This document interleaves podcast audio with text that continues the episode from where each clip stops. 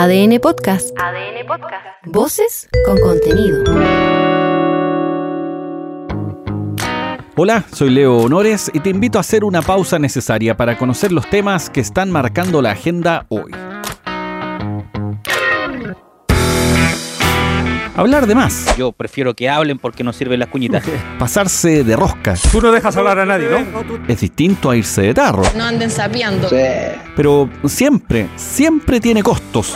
Cállate, obvio, que Y si se trata de un diplomático, el costo es mucho mayor. Sí.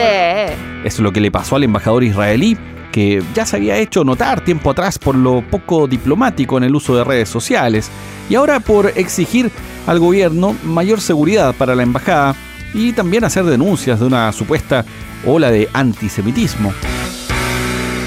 Ahora, hay que decir que la postura del gobierno del presidente Boric también incomodó bastante al enviado diplomático, y es que calificó como barbarie los ataques a la población civil en Medio Oriente. Se condenó por igual los actos de Hamas y de Israel, porque ambos han tenido como blanco o bien como consecuencia afectación en la población civil, y ciertamente no pocos, sino que se cuentan en miles. Muchos de ellos son niños. Este es el subsecretario del Interior, Manuel Monsalve. El embajador cometió un error eh, y creo que un embajador con experiencia tiene que ser capaz de reconocerlo y de rectificarlo. Como todos saben, y el embajador lo sabe, mi rol fundamentalmente tiene que ver con la seguridad interior del Estado. Por lo tanto, la reunión con el embajador se entrega y se sostiene en el marco de eventuales amenazas para la seguridad de instalaciones que el Estado de Israel tiene en nuestro país. Preocupación legítima que nosotros compartimos y que estamos dispuestos, como se le transmitió al embajador, como ya lo hemos hecho, a tomar todas las decisiones necesarias.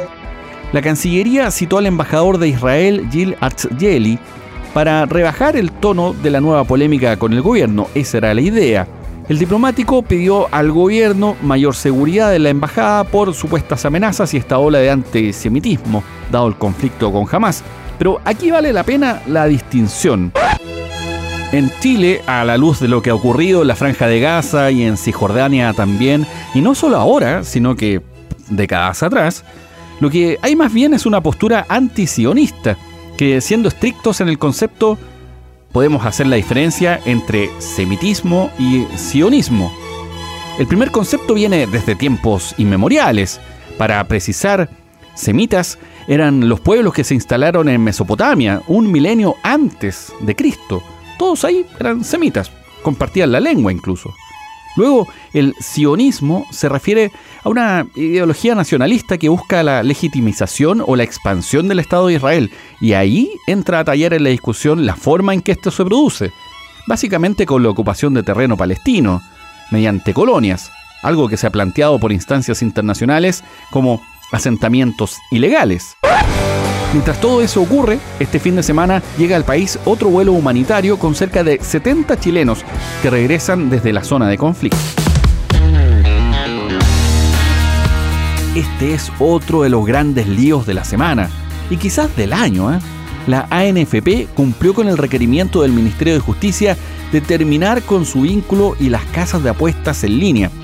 Tuvo que comunicar a sus asociados que no podrán tener acuerdos con las mismas Mientras tanto, el gobierno anunció que fiscalizará a tres clubes al no ser sociedades anónimas. Todo esto pasó luego de que el Ministerio de Justicia cerró la investigación en contra de la ANFP por el vínculo con las casas de apuestas y abre esta fiscalización. Algunos respiran aliviados y otros empiezan a sudar frío, parece. Este es el subsecretario de Justicia, Jaime Gajardo. Por cierto, ahora nosotros vamos a iniciar procesos de fiscalización respecto de aquellos que podemos, que son tres clubes en, específico, Cobresal, Curicó y la Unión Española, que son corporaciones también, y nosotros ahora vamos a iniciar procesos de fiscalización para que esos clubes, de los que nosotros podemos fiscalizar, eventualmente tampoco tengan estos vínculos comerciales con actividades económicas o empresas que operan al margen de la ley. Ahora hay que decir que las plataformas de apuestas online son ilegales ese debate ya está zanjado. No hay mucho que decir ni hacer y las razones se discutieron ampliamente. Lo principal era una falta de transparencia. Y bueno, el dicho, la casa siempre gana.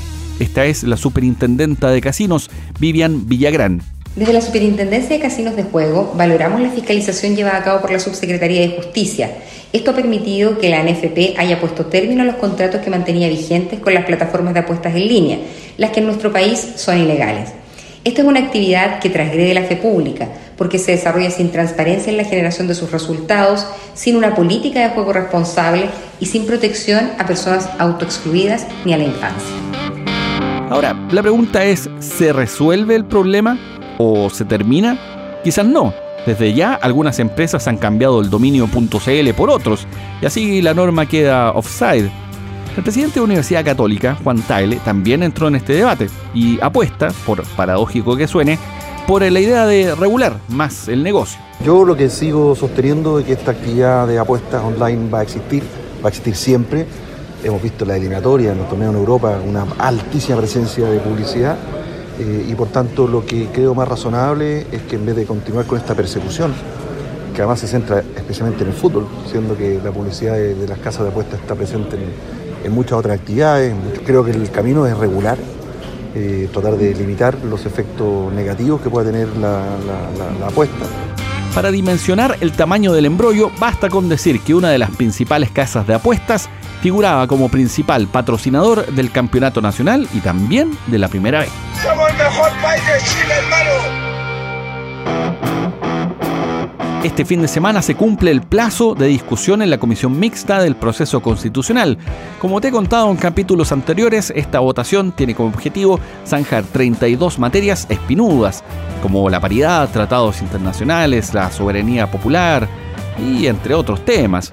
La consejera del PPD e integrante de la comisión mixta, Verónica Undurraga, dice que hay una especie de resistencia a dar explicaciones o incluso de debatir de parte de la oposición. Con ese ánimo llega esta instancia. Lamento mucho que nos hagan a nosotros tener que hablar de la norma sin entender las razones por las cuales se rechazó esta norma. Tengo la sensación de que hay una especie como de resistencia a dar explicaciones o a, a debatir. El guante lo recogió el consejero del Partido Republicano e integrante de la comisión mixta, Luis Silva. Esto dijo a quienes constantemente están pidiendo que les expliquemos tal y cual, que no lo sigan haciendo porque van a creer que no nos han escuchado durante todo el proceso. Las razones las hemos dado una y mil veces. El resultado de las votaciones a primera vista parece no tendrá muchas sorpresas, básicamente porque son siete delegados de oposición y cinco oficialistas.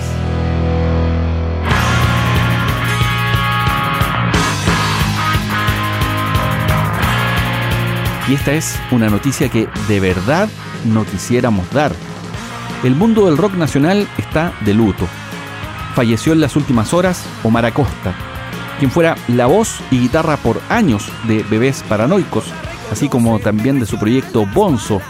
Si lo tuyo no es el rock o el hardcore, es posible que no te suene a primeras, pero para quienes vibran con la música y con la guitarra en particular, hablamos de un tipo que marcó la escena local el uso de acordes poco habituales para el rock, armonías a dos guitarras, una actitud profesional a toda prueba para enfrentar la carrera desde el under hasta terminar en los escenarios más grandes, aquí y fuera de las fronteras de esta pequeña faja de tierra. Este fin de semana se da el último adiós para una pieza fundamental del rock nacional de los últimos años y que deja un legado sin duda para quienes siguen este camino. La canción que escuchamos es Cristales, del discazo Capital. Te lo recomiendo porque de verdad es una obra maestra.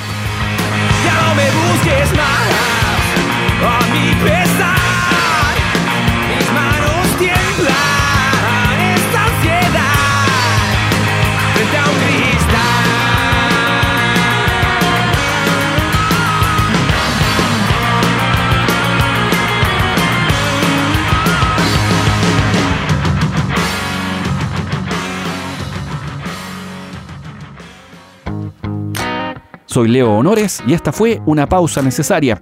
Ya sabes cómo va el día. Comparte este capítulo o escucha los anteriores en adn.cl, sección podcast, en podiumpodcast.com o donde escuches tus podcasts.